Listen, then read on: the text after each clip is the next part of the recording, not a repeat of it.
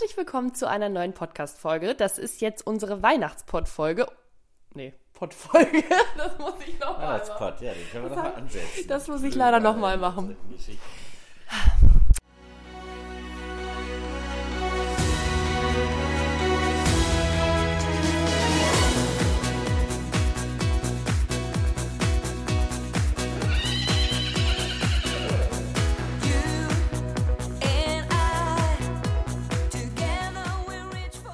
Herzlich willkommen zu unserem Podcast Zwei mehr, bisschen Fuß. Der Podcast, der hinter die Reitsportkulissen hört. Präsentiert von OnGuard Marketing und Nicole Clement.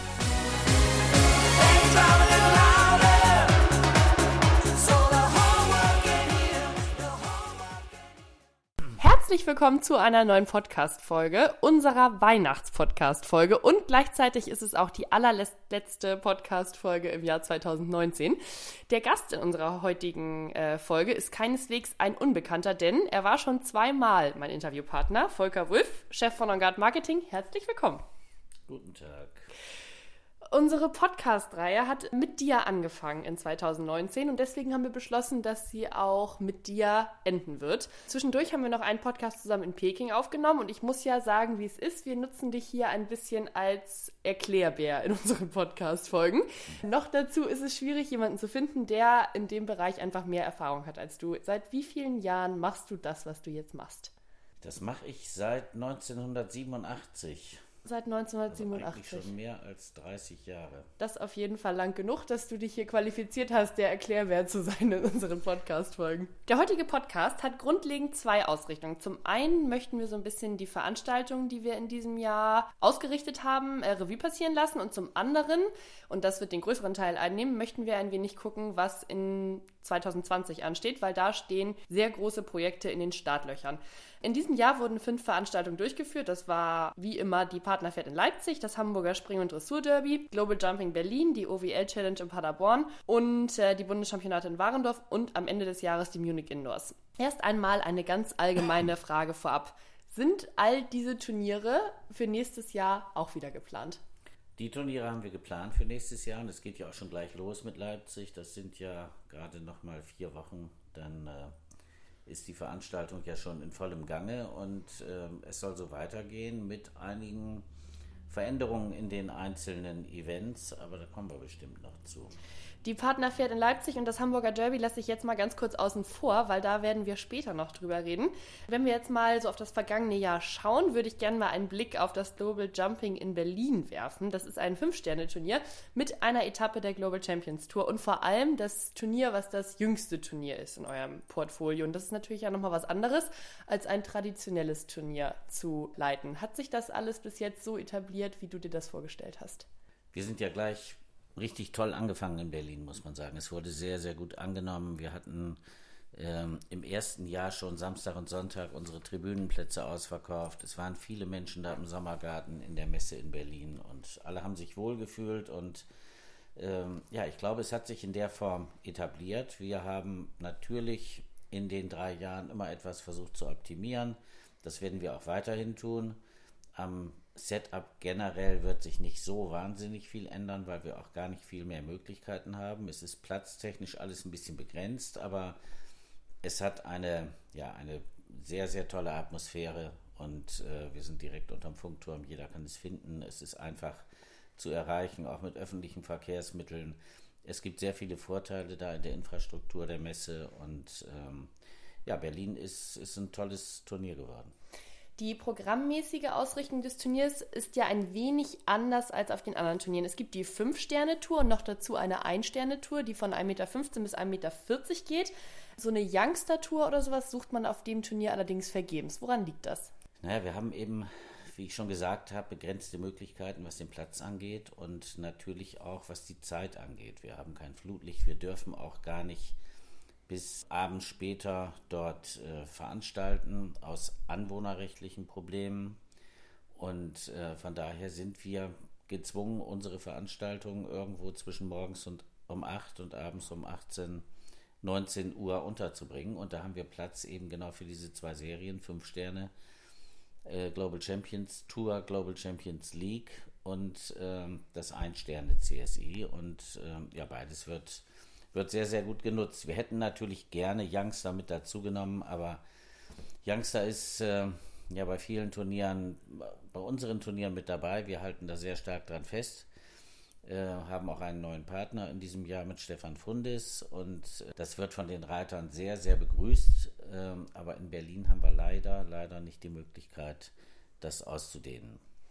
Neben Berlin würde ich gerne noch mal einen Blick auf Paderborn werfen. Das ist nämlich auch so ein bisschen ein Exot, sage ich mal in Anführungsstrichen, unter euren Turnieren. Paderborn ist kein Fünf-Sterne-Turnier, also kein Turnier, auf dem die aller, allergrößte Spitze des äh, Weltspringsports vertreten ist. Allerdings, äh, wir haben da schon einmal drüber geredet, ist Paderborn ein Turnier, was unglaublich gut angenommen wird und in diesem Jahr eigentlich fast von Reitern überlaufen war, weil da eben jeder reiten möchte. Was hat dieses Turnier im Gegensatz zu den anderen Turnieren für eine Ausrichtung? Ich glaube, das sind, ist auch die besondere Atmosphäre des Schützenplatzes. Wir haben, sind inmitten von Bäumen. Es ist ähm, eine Veranstaltung der relativ kurzen Wege, abgesehen mal vom Stall, der ist etwas weiter weg, aber da reitet man durch den Wald ganz entspannt, hat seine Schrittphase bis zum überdachten Abreiteplatz beim Freilandturnier, hat man auch nicht so oft. Und äh, ja, es ist wirklich so, dass wir jedes Jahr eine sehr, sehr rege Anfrage haben. Nicht von den ersten 30 der Weltrangliste, aber von sehr vielen Reitern, die Paderborn völlig für sich entdeckt haben. Und wir haben sehr viele Holländer dort. Wir haben schon manchmal gescherzt, ihr könnt auch die holländischen Meisterschaften hier bei uns in Paderborn machen. Aber ja, Paderborn hat absolut seine Berechtigung als Drei-Sterne-CSI. Wir können in der Region mit den vorhandenen Sponsoren keine richtig großen Sprünge machen. Aber es ist eine Veranstaltung, bei der wir dann natürlich auch die Youngster mit berücksichtigen, bei der wir viele Amateure haben, bei der wir auch regionale Prüfungen haben. Man kann sich für Paderborn qualifizieren und das ist auch sehr wichtig für den Standort, für die Region Ostwestfalen und ähm, ja, das Ganze wird dann immer sehr stark belebt durch Topreiter. Wir haben immer Wahnsinnssport am Sonntag gesehen, egal ob Markus Ening oder Finja Bormann oder wer auch immer dann das für sich entscheidet. Äh, die Stimmung ist immer gut. Wäre es rein theoretisch also gar nicht möglich, das Turnier größer zu veranstalten als das Drei-Sterne-CSI, was es jetzt ist? Es wäre natürlich schon möglich. Wir waren ja lange Jahre Riders Tour, auch als die Riders Tour noch auf ihrem Zenit war. Wir hatten ARD-Übertragungen.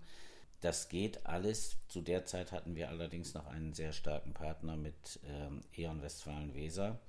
Und ähm, E.ON hat sich aus Paderborn zurückgezogen. Das Energieunternehmen hat eine Rekommunalisierung vorgenommen und Sponsoring generell aus den Statuten gestrichen. Und ähm, ja, von daher ist es nicht einfach gewesen, diesen Partner zu ersetzen. Wir haben über viele kleine Sponsoren aber die Veranstaltung auf dem Level gehalten, wie wir es damals hatten. Aber wir konnten nicht diese großen Schritte mitmachen, die andere Events weltweit gemacht haben in der Entwicklung, wo es ja immer, immer, immer wieder mehr Geld zu gewinnen gibt. Aber Paderborn hat, hat auch da seinen Platz gefunden. Mhm.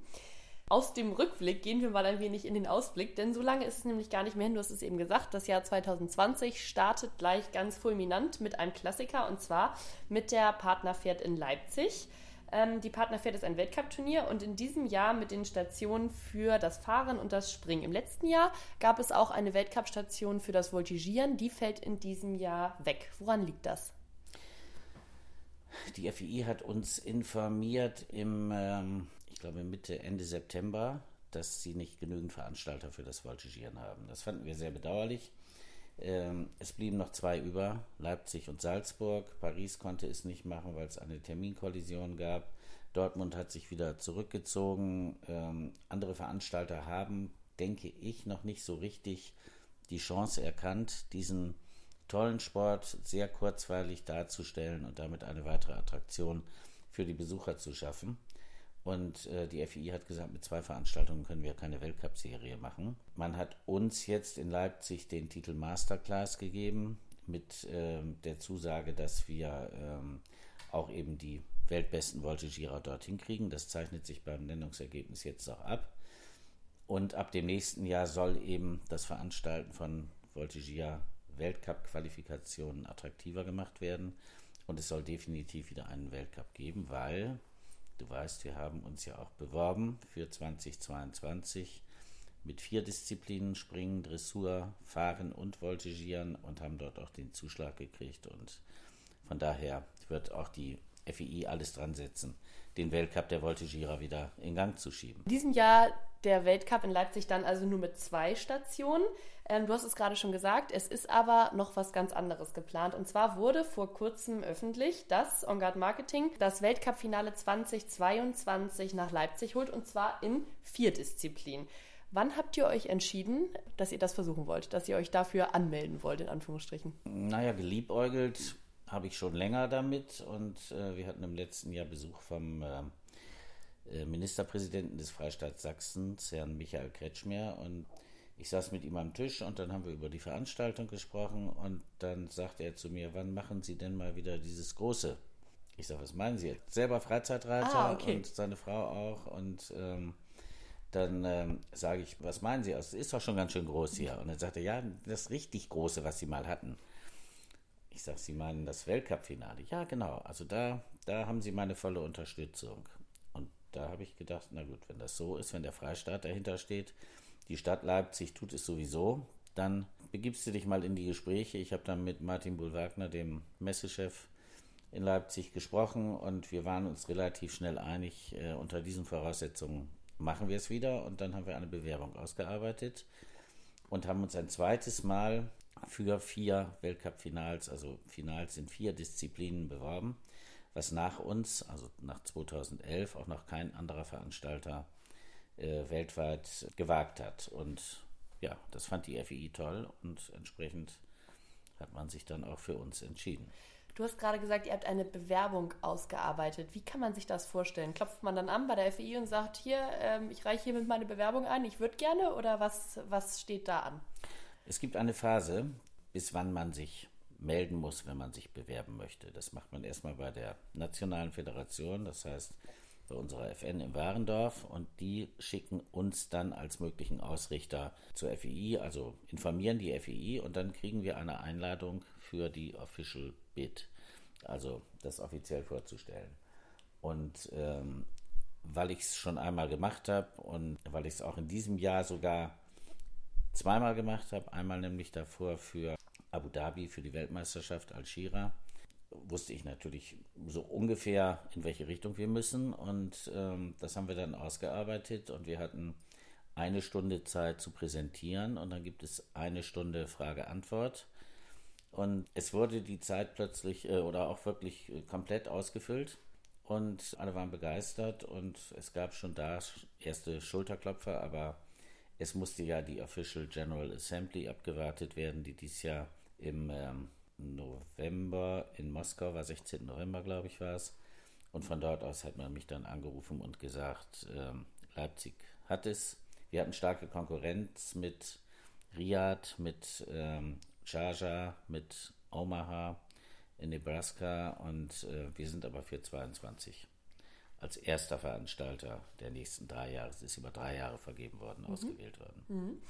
Kann man sich vorstellen, dass du bei solchen äh, Präsentationen überhaupt noch aufgeregt bist, wenn du gerade sagst, du hast es für Abu Dhabi gemacht und dann präsentierst du da und möchtest das Weltcup-Finale nach Leipzig holen? Du hast es jetzt schon ein paar Mal gemacht, aber ist das was Besonderes für dich? Also für Leipzig muss ich sagen, war ich in keinster Weise aufgeregt. Abu Dhabi war ein bisschen spannender. Ich kannte das Turnier überhaupt nicht und ich bin neun Tage vor der Präsentation angesprochen worden von äh, einer Frau, Martina Bohr, die lebt in Neuseeland. Sie gemeinsam macht die Show, das Show Office in Abu Dhabi bei dem äh, Reitstall Al-Shira, gemeinsam mit einer Frau aus Buenos Aires und, und, warum wollen Sie Volker Wolf aus Und die beiden, die beiden wollten mich. ich weiß nicht warum, aber irgendwie hatte man ihnen gesagt, da, der kann bestimmt helfen. Und ähm, dann haben wir ganz abenteuerlich, wir kannten uns alle nicht, mit Telefonkonferenzen und Videocalls und was weiß ich, haben wir diese Geschichte ausgearbeitet in drei völlig verschiedenen Zeitzonen, Neuseeland, Argentinien und Deutschland. Mhm. Und äh, dann haben wir versucht, irgendwelche Zeitpunkte zu finden, wo es für uns alle erträglich ist, dass nicht einer nachts um vier irgendwie dabei sein muss. Und ähm, dann haben wir uns in München noch vor der, vor der Präsentation zwei Tage zusammengesetzt, haben in einem Copyshop alles fertig gemacht und es war eine astreine Bombenpräsentation, ja. Wir wollen jetzt einmal noch zurückkommen auf Leipzig. Und zwar hast du gerade gesagt, dass äh, ihr extreme Mitbewerber hattet, also dass auch die Konkurrenz einiges gemacht hat. Und so wie ich mir das vorstellen kann, sind, glaube ich, gerade die arabischen Länder die Länder, die wenig Kosten und Mühen scheuen, wenn es um die Ausrichtung eines solchen Turniers geht. Was denkst du, womit Leipzig sich so ein bisschen hervorgehoben hat? Ich glaube, unser großer Vorteil war, dass wir zum einen schon zweimal ein Spring-Weltcup-Finale dort gemacht haben, auch schon zweimal ein Fahr-Weltcup-Finale. 2008 haben wir einmal ausschließlich Fahren gemacht. Und die FEI, die meisten Anwesenden kannten Leipzig. Wir haben ja auch nicht nur diese Weltcup-Finals gemacht, wir haben ja zwischendrin auch immer hochklassige Weltcup-Qualifikationen gemacht. Ludger Beerbaum hat es vor kurzem gerade gesagt, für ihn ist Leipzig eins der drei besten Hallenturniere Europas und äh, das weiß man bei der FI auch.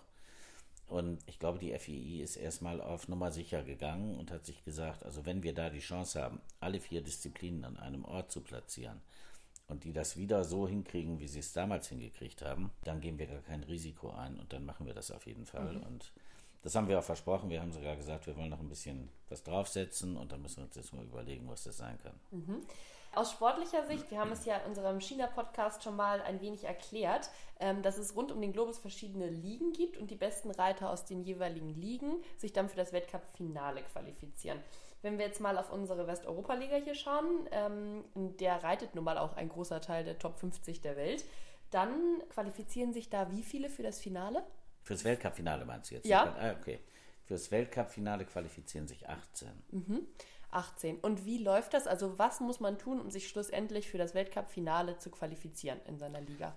Man muss Punkte sammeln und Punkte sammelt man entsprechend bei den Weltcup-Qualifikationen, so wie Leipzig eine ist. Und ähm, gut, da darf nicht jeder teilnehmen. Da gibt es gewisse Quoten, die festgelegt werden und das geht nach verschiedenen Parametern. Da werden zum Beispiel die ersten zehn der Weltrangliste aus der jeweiligen Liga, also aus Western Europe in diesem Fall eingeladen. Dann gibt es elf Nationen, die einen Weltcup veranstalten. Dafür gibt es jeweils einen Platz. Dann gibt es drei Nationen, die keinen Weltcup veranstalten, aber mehr als 3,5 Millionen Einwohner haben. Dann gibt es drei Föderation oder drei Startplätze für die Föderationen, die die meisten Punkte mit ihren Reitern in den ersten 60 der Weltrangliste haben. Dann gibt es die fünf Hosting Nations ähm, Plätze. Das heißt, jetzt in Leipzig fällt das an Deutschland, weil Deutschland eben äh, diese Qualifikation ausrichtet. Und dann gibt es acht OC Wildcards, die wir als Organisation selber vergeben können. Okay. Und dann landet man bei 40 Reitern und diese 40 Reiter werden dann am Sonntag um Punkte reiten. Es gibt zwei Möglichkeiten. Entweder lädt man genau diese 40 ein oder man lädt 50 ein. Dann erhöht sich die Anzahl der OC-Plätze von 8 auf 18. Und dann müssen sich aber aus diesen 18, die noch nicht für den Sonntag gesetzt sind, die besten 8 am Freitag in der Qualifikation für die Wertungsprüfung am Sonntag qualifizieren. Da geht es zum einen um die Startreihenfolge, also das heißt, der Beste vom Freitag äh, reitet Sonntag als letzter was ja bekanntlich ein Vorteil ist.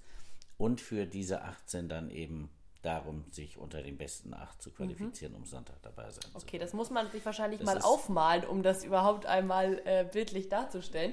Ist nicht ganz so einfach. Es bedeutet aber, dass wir, so wie ich das gerade rausgehört habe, in Leipzig ähm, 50 Reiter eingeladen genau. haben.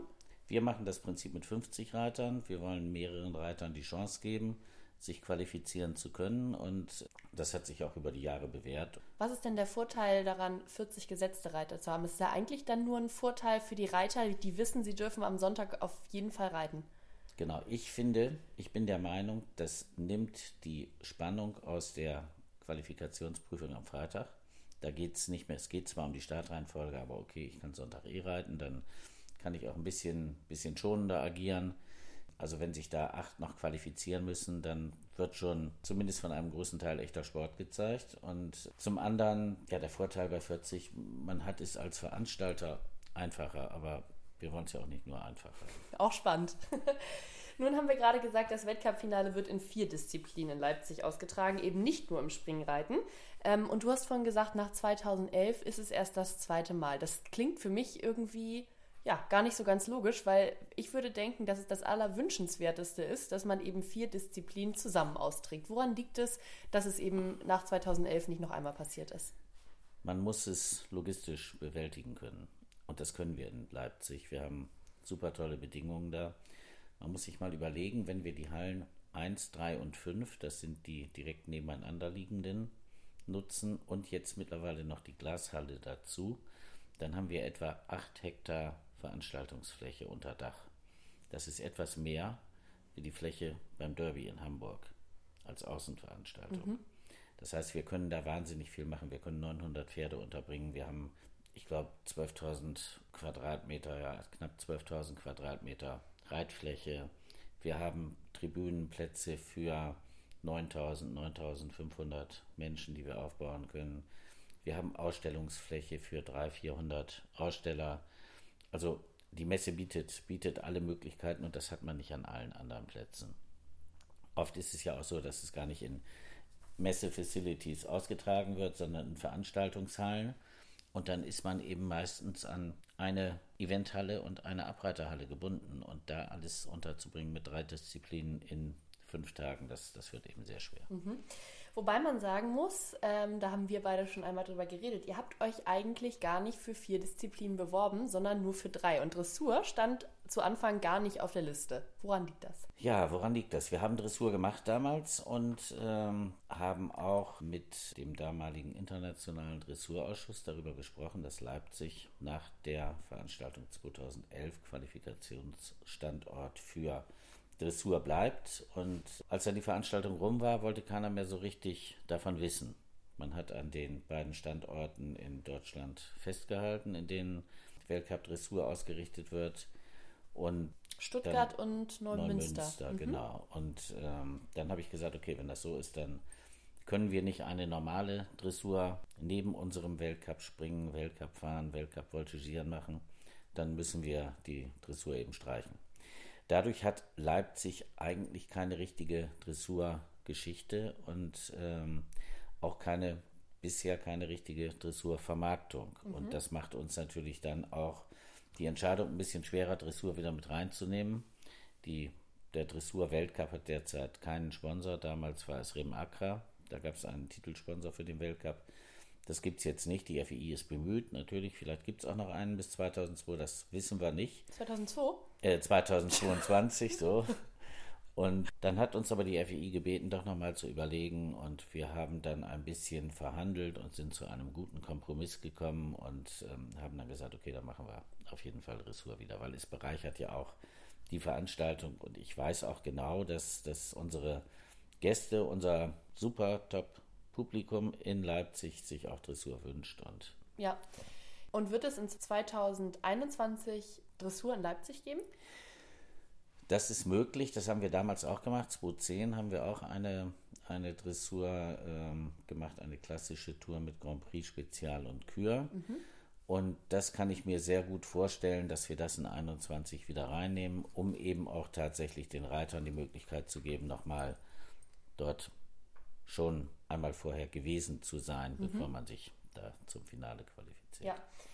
Äh, das Thema Leipzig haken wir jetzt erstmal ab, weil in den nächsten Wochen wird es noch äh, ja, so einige Male auf unseren sozialen Netzwerken um dieses Thema gehen.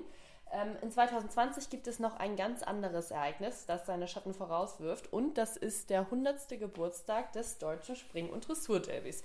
Ich spreche jetzt mal für mich selber, aber ich vermute, dass die Planung für dieses Event dich schon in 2019 äh, ganz schön in Schach gehalten haben, oder?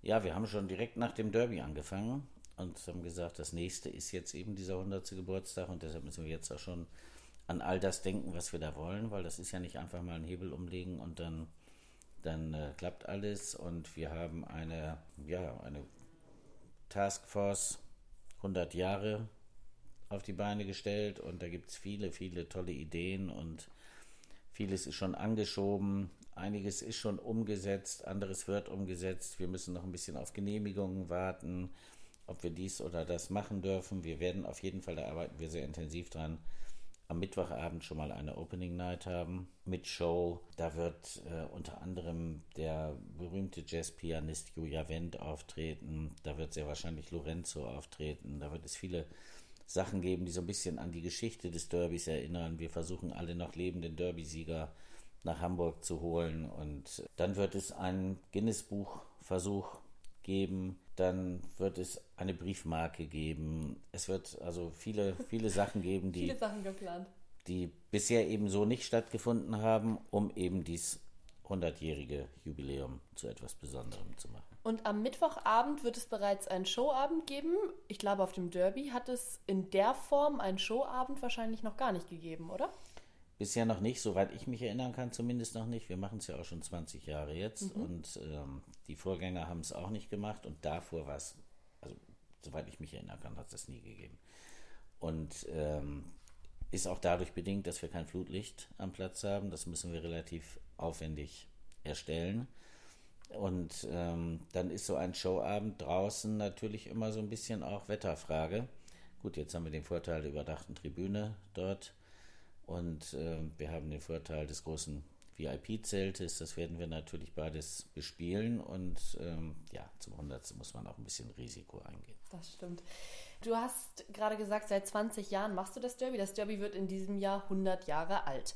Ähm, als du das Derby vor 20 Jahren übernommen hast, war das Derby so ein kleines bisschen in Anführungsstrichen Sorgenkind. Das war nämlich nicht das Derby, was es heute ist. Woran lag das? Es sind, glaube ich, in den, besonders in den 80er, Anfang der 90er Jahre einige Fehler gemacht worden beim Derby, was die Vermarktung angeht, was ähm, die Vermarktung der Veranstaltung selbst in der Öffentlichkeit angeht. Und ähm, das Derby ist wirklich, wirklich ziemlich am Boden gewesen. Dann waren unsere Vorgänger da unter, ja, unter Leitung, kann man sagen, von Jochen Döhle. Die haben schon mal die Richtung wieder geändert. Die haben es schon wieder in die richtige Bahn geschoben. Und nach fünf Jahren ähm, hat Jochen Döhle das dann quasi an mich übergeben. Und das war eine tolle wirtschaftliche Übergabe. Sowas gibt es, glaube ich, gar nicht oft. Äh, ich konnte alles fragen, er hat mir alles gesagt, er hat mir wahnsinnig geholfen. Und so hatte ich dieses erste Jahr, wo ich wirklich mit sehr, sehr viel Respekt und Lampenfieber drangegangen bin, ganz unbeschadet hinter mich bringen können. Und dann konnten wir selber die Weichen stellen fürs Derby. Danach, nachdem wir die erste Veranstaltung gemacht haben, war die Sicherheit da. Und da haben wir ein paar richtige Entscheidungen getroffen. Wir haben anfangs die Riders Tour dazu genommen. Wir haben 2000 und acht die Global Champions Tour dazu genommen, jetzt die Global Champions League. Ja, es hat sich dann Stück für Stück weiterentwickelt und wir haben die Besucherzahl verdreifacht in der Zeit. Wir haben deutlich mehr Fernsehen als früher, wir haben deutlich mehr Aussteller als früher. Wir haben einen Tag mehr mit dem Mittwoch und ja, die Veranstaltung ist wirklich gewachsen und groß geworden. Und jetzt hört man natürlich dann auch so von vielen Leuten, und das liebe ich besonders, wenn man dann sagt, ja, ja, das Derby, äh, das ist aber ja auch ein Selbstläufer.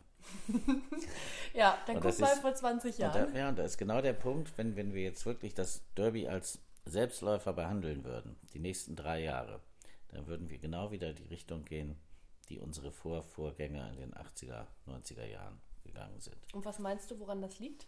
Ja, es ist ganz einfach, wenn man ein Produkt vernachlässigt, nichts Neues macht, sich nichts einfallen lässt, vielleicht äh, ein bisschen anfängt zu sparen oder zu schlampen oder äh, was weiß ich, die Möglichkeiten der Bewerbung der Veranstaltung nicht nutzt, dann, dann ist man ganz schnell links und rechts überholt mhm. und äh, ja, bleibt stehen und mit einem selber bleibt kein anderer stehen.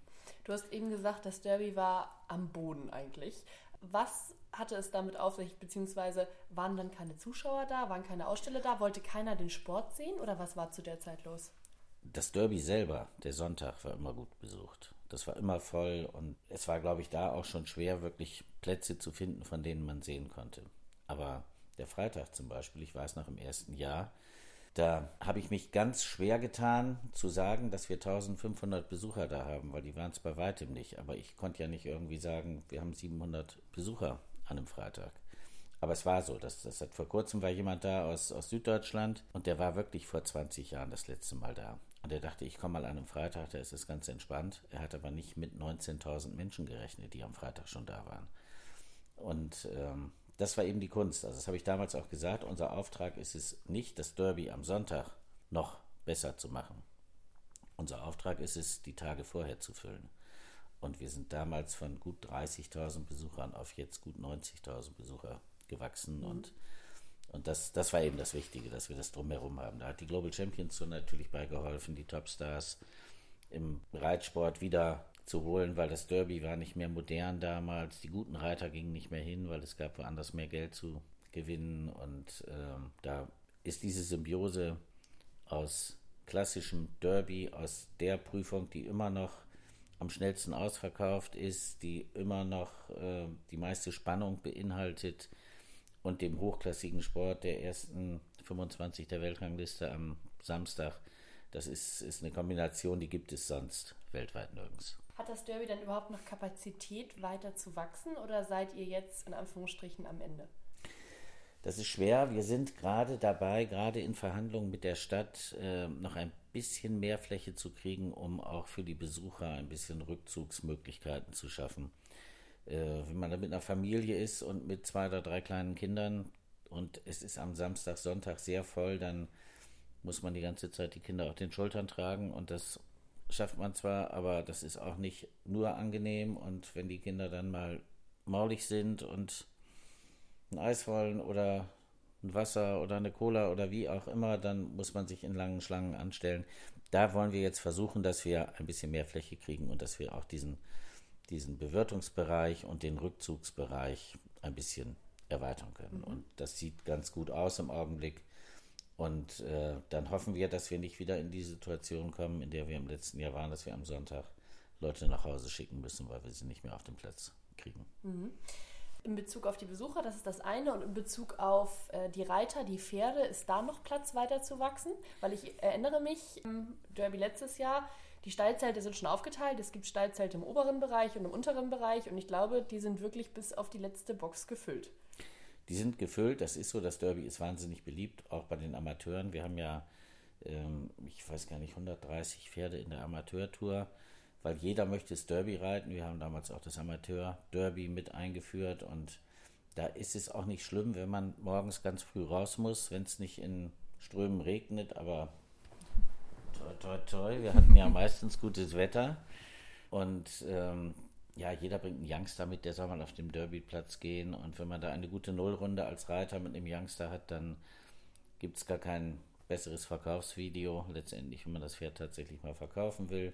Global Tour unbestritten will auch jeder hin. Hamburg ist da relativ weit vorne. Bei der Derby Tour fangen wir in den letzten Jahren immer so mit 80 Startern an etwa und dann ist dann ist das irgendwann voll und deshalb haben wir jetzt ja auch schon vom Programm her den Mittwoch wirklich als kompletten vollständigen Tag mit dazu genommen und haben auch die erste Derby-Qualifikation auf den Mittwoch gelegt, damit wir da tatsächlich auch schon international anspruchsvollen Sport bieten können.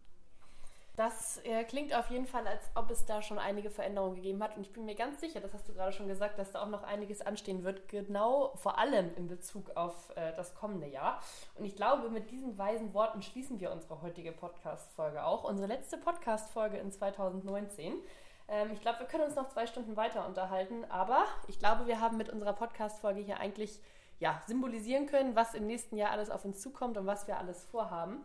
Und ich glaube, jetzt äh, wünschen wir unseren Hörern noch ein wunderschönes Weihnachtsfest und einen guten Rutsch ins Jahr 2020. Und dann melden wir uns im nächsten Jahr wieder. Das machen wir von meiner Seite auch. Schöne Weihnachten und ein gesundes und frohes Jahr 2020. Things traveling louder.